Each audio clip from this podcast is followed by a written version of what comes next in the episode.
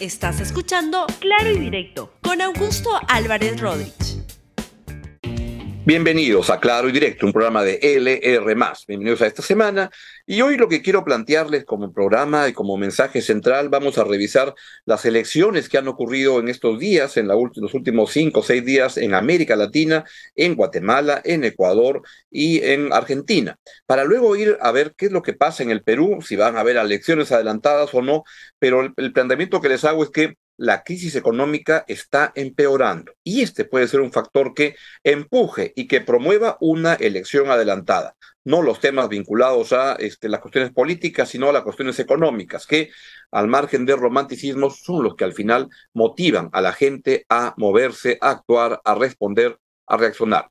Empecemos con lo que ha pasado ayer en Ecuador. Y lo que tenemos es que se produjo una, han pasado a la, segunda vuelta dos candidatos, que son la señora Luisa González, que ella viene del correísmo, del partido del expresidente Rafael Correa, y el empresario Daniel Novoa. Ellos van a disputar la segunda vuelta y quisiera que veamos, por favor, este, estos cuadros que nos dan el resultado. Revolución Ciudadana tiene el 39.37%, que es el partido vinculado al señor Rafael Correa. Y luego está la candidata a Luisa, eh, perdón, Daniel Novoa del partido Construye, que obtiene el 20.66. En tercer lugar quedó el candidato Cristian Zurita del partido ADN, que era el partido que, por el cual el candidato era Fernando Villavicencio, quien fue asesinado unas 15, dos semanas o diez días antes de la elección. Y eso es lo que tenemos. Lo que tenemos es que pues no le bastó. Yo les había dicho en función a una información que había aparecido en el país que el candidato Villavicencio no tenía muchas posibilidades de, este, de, de, de triunfo. Lo que tuvo es una levantada a propósito de la terrible, lamentable muerte del, del candidato presidencial pero eso no alcanzó para poder entrar a la segunda vuelta y lo que vamos a tener es una segunda vuelta, como le digo, el 15 de octubre con este con lo que ha sucedido. Vamos a ver esto que ha ocurrido con unos eh, ataques cibernéticos en la campaña en Ecuador. Veámoslo, por favor. Bien, informamos al pueblo ecuatoriano que de acuerdo a los informes preliminares la plataforma de voto telemático sufrió ataques cibernéticos que afectaron la fluidez para acceder a la votación. Aclaramos también y hacemos énfasis que los votos consignados no han sido vulnerados. Se identificaron que estos ataques provinieron de siete países, India, Bangladesh, Pakistán, Rusia, Ucrania, Indonesia y China. Vamos a ver qué pasa en esta segunda vuelta, donde de alguna manera se ocurre en Ecuador lo que ha venido sucediendo en el Perú por el estilo de gobierno, el gobierno de Rafael Correa, lo que fue el gobierno de, Rafael Correa y el partido de Rafael Correa tiene un anticorreísmo muy, muy, muy marcado como acá ocurre, con el Fujimorismo.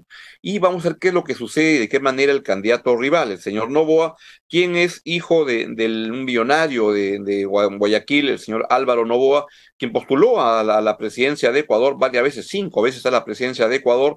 Él es hijo de él, el candidato Novoa, que ha pasado a la segunda vuelta y lo que sostuvo el señor Daniel Novoa, el candidato que ha entrado junto con la representante del correísmo, que esta segunda vuelta va a ser una competencia para impedir el retorno del correísmo al poder y sostuvo que la única manera es una alianza con su partido y con el pueblo. Pero este, luego ah, admitió que va a conversar con varios de los, de los candidatos para ver cómo aglutina. Quisiera que vean, por favor, este, este tweet de Michael Reed, que es alguien que yo siempre lo, lo uso acá como referencia en el programa, y lo que sostiene Michael Reed, quien fue editor para América Latina de la publicación The Economist, lo que sostiene es lo siguiente, su resumen de la votación.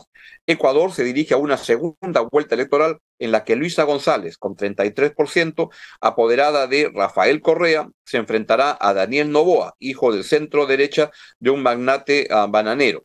Ambos enfrentarán altas tasas de rechazo, pero ante la fuerza del anticorreísmo, Novoa tiene buenas chances. Vamos a ver qué es lo que sucede en un país que está enfrentando una situación económica que se ha vuelto compleja, pero que principalmente enfrenta una situación de inseguridad complicada.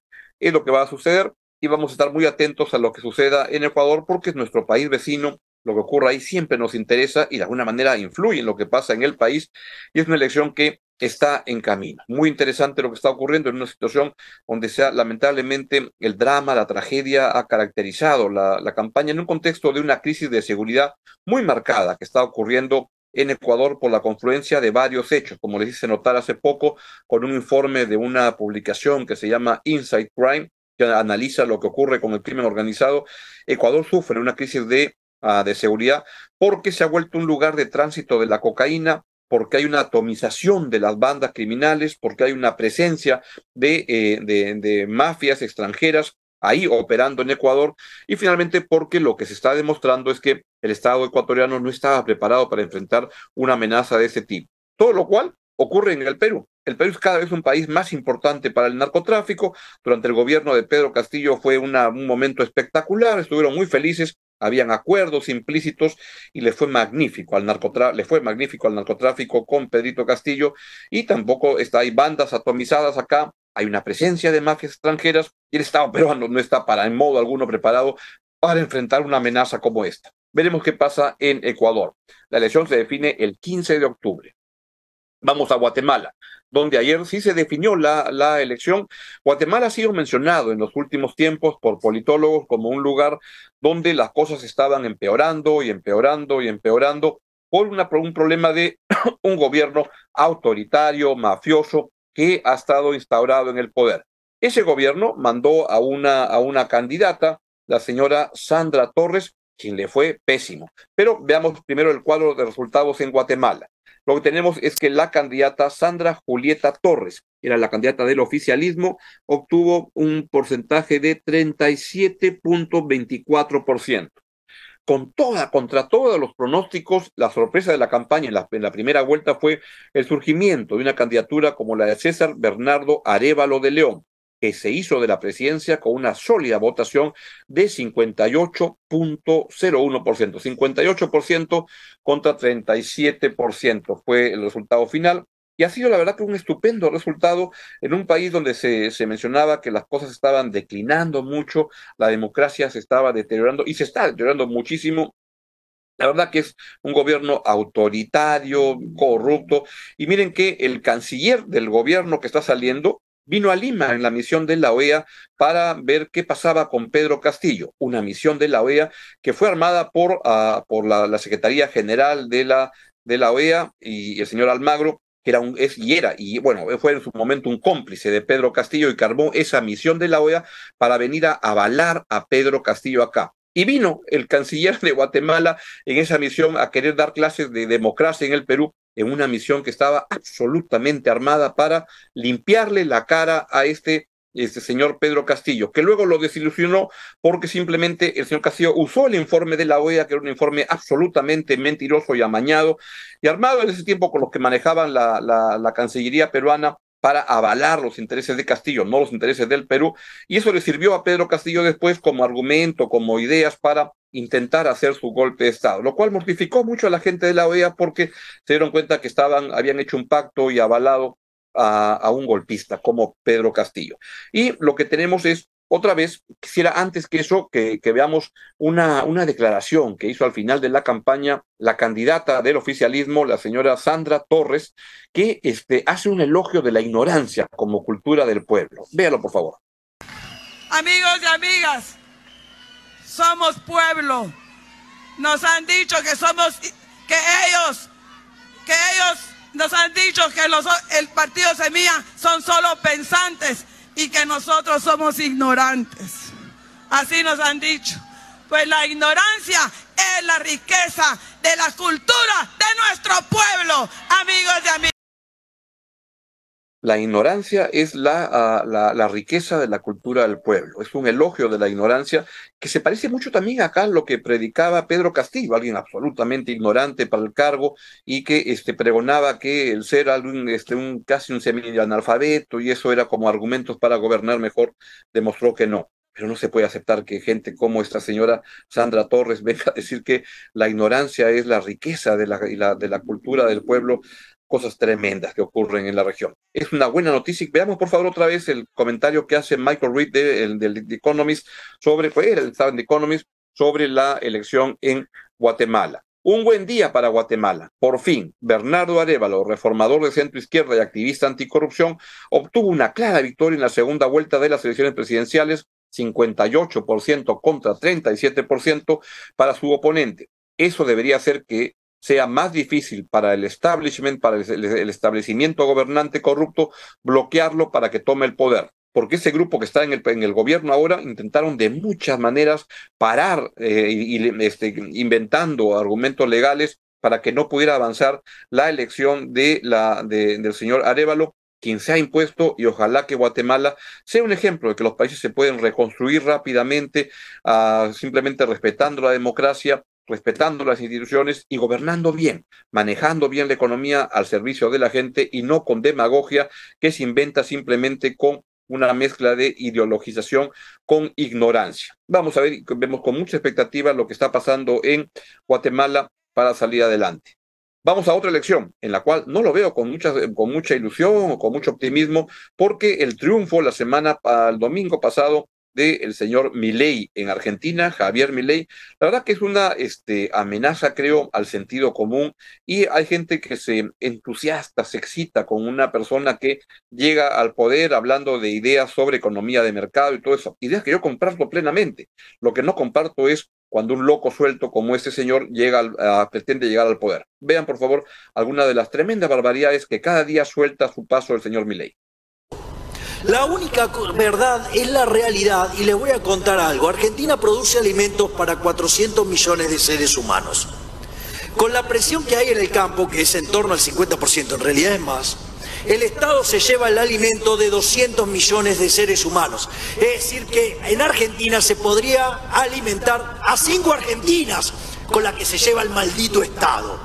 Y sin embargo tenemos pobre y hay hambre. Políticos de váyanse a la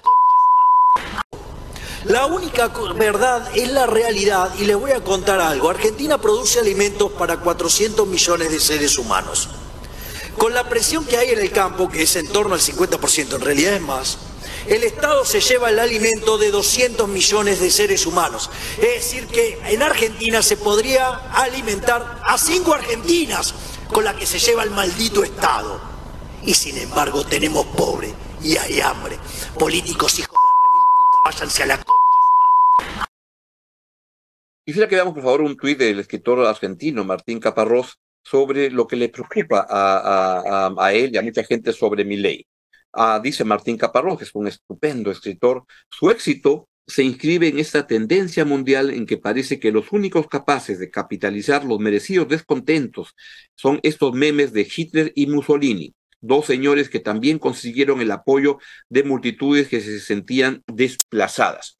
Es lo que está pasando en, en, en América Latina donde, y en el mundo, donde lo que sucede es que el descontento, la frustración por muchas cosas que están pasando en el mundo y básicamente que apuntan a un descontento con el funcionamiento de la democracia. Esto no solo es un patrimonio de Argentina, de los países en desarrollo como el Perú, como Argentina, en la región, también ocurre en países como en el Reino Unido, como en Estados Unidos, en muchas partes. Y lo que hay es una sensación de frustración de que las economías no vienen eh, funcionando al servicio de los ciudadanos y que los únicos que se benefician es lo que sostienen encuestas que se han hecho tanto por ah, el Pew ah, Research Center como por Ipsos a nivel internacional, una combinación de varios países, es que sienten que la economía se maneja para los ricos y para los partidos políticos y por tanto lo que proponen es que haya líderes políticos fuertes que vayan contra el establishment, que vayan a romper las reglas. Pero eso no es suficiente, lo que se requiere es acomodar, cambiar, reformar las reglas al servicio de, de, la, de la gente. Lo que no se requiere son locos sueltos como este señor Milley, que la verdad a mí lo que me preocupa es su estabilidad emocional, las cosas que transmite. La verdad que no es solamente hay que estar a favor de economías, este, de políticas sensatas como el manejo económico, sino que también hay que tener una cierta estabilidad emocional. Y eso es lo que está sucediendo en Argentina con ese señor Milley y es lo que a mí más me preocupa. Yo puse la semana un tuit diciendo que este señor era un antauro de derechas y me ratifico. Y por cierto, no me estoy refiriendo a sus enfoques económicos, nada de eso como algunos chiquillos tontos este, creen y lo dan a, conocer en sus tweets y todo eso, que son unos lovers de, del señor Milley. Pero a lo que me refiero es que gente como Antauro Mala por la izquierda, como Milei por la derecha, como tantas otras personas, Bon Bon Marcos en, Filipinas, como, como son este, reacciones, como Bolsonaro por la, por la derecha en Brasil, este, son expresiones de descontento. Pero yo le presto mucha atención y le doy mucho valor a la estabilidad emocional de los, de, de los líderes que aspiran a dirigir un país y cuando simplemente el señor Milei dice que va a dinamitar, explosionar el Banco Central, yo veo que se parece mucho el discurso cuando Antauro Mala dice que va como su primera misión, si es que llegara al poder, ojalá nunca ocurra, que haría un proceso de fusilamiento en la plaza de armas de los expresidentes, donde él mismo se encargaría de fusilar a los expresidentes, empezando, dice este Antaurumala, por su hermano Ollantumala. Es el mismo tipo de lenguaje agresivo, belicoso, que repiten en muchos lados del mundo. Donald Trump en Estados Unidos, Bolsonaro en Brasil, son gente de, de derechas, Milei en Argentina, pero también líderes de izquierdas, que promueven ese tipo de acciones, Anta Urumala, o en nuestro Perú, que era Pedrito Castillo, un tremendo papanatas que tenía un discurso de esa, que tenía esa, esa, esa carga de agresividad, y a yo a lo que apunto es que tenemos que tener líderes políticos que por supuesto quieran reformar las cosas, y si son por el lado de promover economías de mercado que te atraigan la inversión y el crecimiento, eso es lo que hay que hacer pero lo que no se puede tolerar y permitir y avalar simplemente por ese tipo de razones es este, gente que venga a incendiar la pradera. Y eso parece que le gusta a algunos chiquillos que opinan sin conocimiento de la historia del país y que andan por ahí hablando, hablando, hablando tonterías. Y entonces vamos a el, el caso peruano. Y en el caso peruano siguen apareciendo cada vez más denuncias sobre el señor Alejandro Soto en la presidencia de la, del Congreso. Veamos, por favor, la portada de la República. Soto usa a sus asesores para que limpien su imagen en las redes.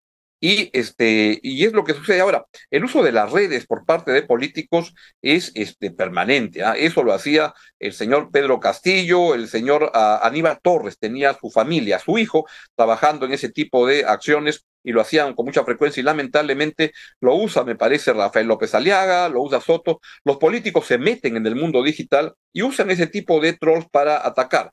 Yo tengo ya este, muchísimos trolls y la verdad que ya me cansé de bloquearlos. Lo digo nomás que den vueltas y es más, ya desbloqueo a todo el mundo que sea ese espacio que se ha vuelto las redes, antes Twitter, hoy X, un verdadero chiquero, pero lo que sucede es que usan los políticos esas redes y lo que está ocurriendo en el Congreso de la República, la República es que cada vez más el desprestigio va con mucha, mucho más fuerza.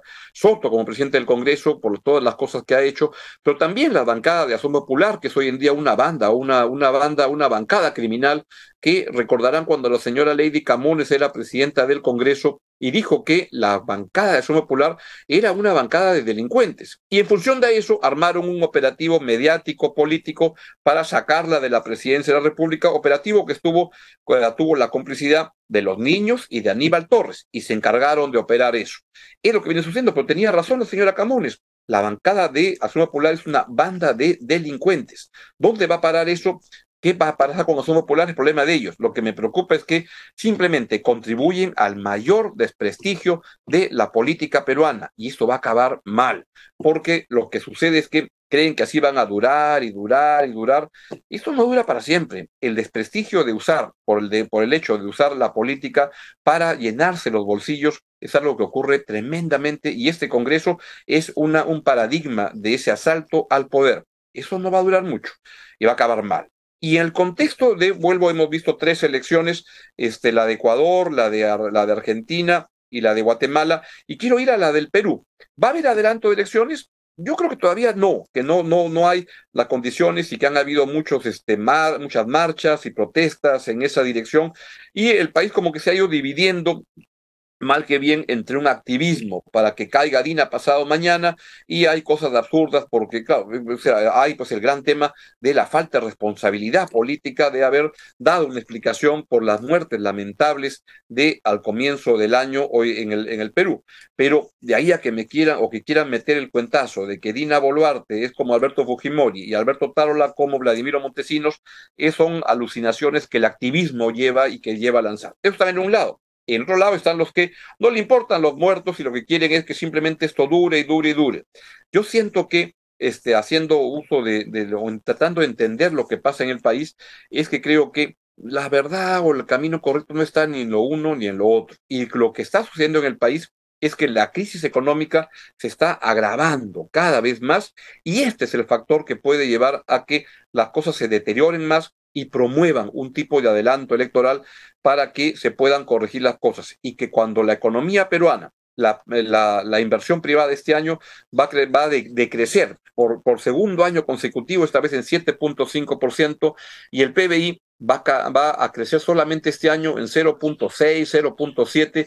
Son terribles noticias que lo que hacen es que hacen crecer la, la, la pobreza, hacen crecer la, la, falta de oportunidades, hacen decrecer el empleo y es ahí donde estamos. Y ese es el fenómeno que puede llevar a que la gente realmente se moleste en el país y lleve a que las cosas caigan. Y eso es lo que puede hacer, tal como intentaba explicar en una columna que publiqué ayer en el diario La, la República, es que entre estos dos espacios, que Dina se vaya mañana o que Dina se quede hasta el 2026, hay una tercera vía, creo que es la que le puede preocupar cada vez más y que va a estar sopesando el beneficio de un gobierno como el de Boluarte que ofrece cierta estabilidad y evita la incertidumbre de qué saldría de una nueva elección. Alguien como, como Pedro Castillo, alguien como Dina Boluarte. Entonces la gente dice, bueno, eso que se quede ahí nomás. Pero lo que van a ir este, sopesando es el beneficio de esa estabilidad, entre comillas, con el costo de tres años donde la economía no crezca y la situación de la familia se deterioren cada vez más. Es lo que creo que va a comenzar a surgir y evaluarse en mucha gente y ese es el factor que creo que puede llevar a un adelanto electoral. Bien, es todo lo que les quería eh, contar esta mañana. Les agradezco su amable atención y lo dejo con la excelente programación de todos los programas de LR, que son ciertamente mejores que este. Nos vemos mañana, Dios mediante, a la misma hora en este mismo canal LR. Adiós. Estás escuchando Claro y Directo con Augusto Álvarez Rodríguez.